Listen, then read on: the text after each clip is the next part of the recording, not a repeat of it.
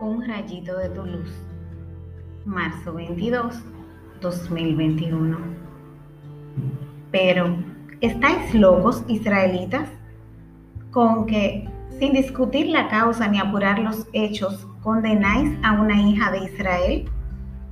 Daniel 13, 41c al 62. El libro de Daniel cuenta la historia de Susana, condenada a muerte por la lujuria de dos ancianos de Israel que al no obtener de ella consentimiento para tener relaciones, la difamaron y fue condenada a muerte.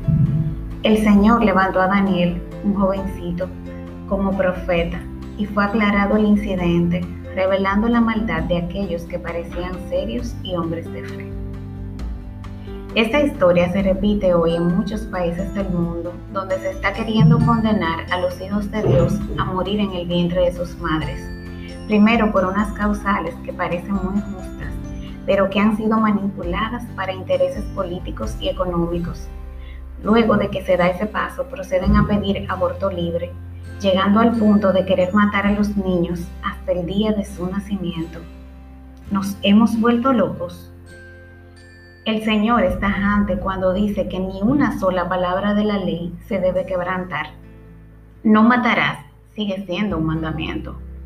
Sin embargo, a muchos creyentes se nos olvida porque dejamos que nuestros miedos, angustias y resentimientos nos gobiernen. La vida es un don preciado y cada persona es un templo del Espíritu Santo, lo sepa o no. Necesitamos alzar la voz que se sepa que no queremos aportar ni un solo centavo de nuestros impuestos para que alguien muera.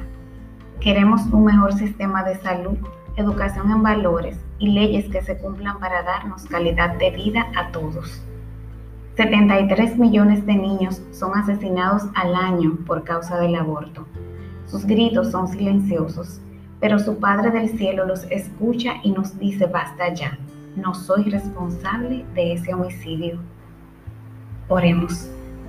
Señor, cuántas vidas inocentes se pierden. Levanta a tu pueblo como a Daniel y únenos en un solo corazón y a viva voz. Reclamemos el derecho a la vida desde la concepción hasta la muerte natural. Bendice con sabiduría a las mujeres que están siendo tentadas con el derecho a elegir y abre sus ojos para que puedan ver que son parte del milagro de la vida, que sepamos acogerlas y apoyarlas Guárdanos de la ignorancia y la indiferencia que permite que crezca la iniquidad. Amén.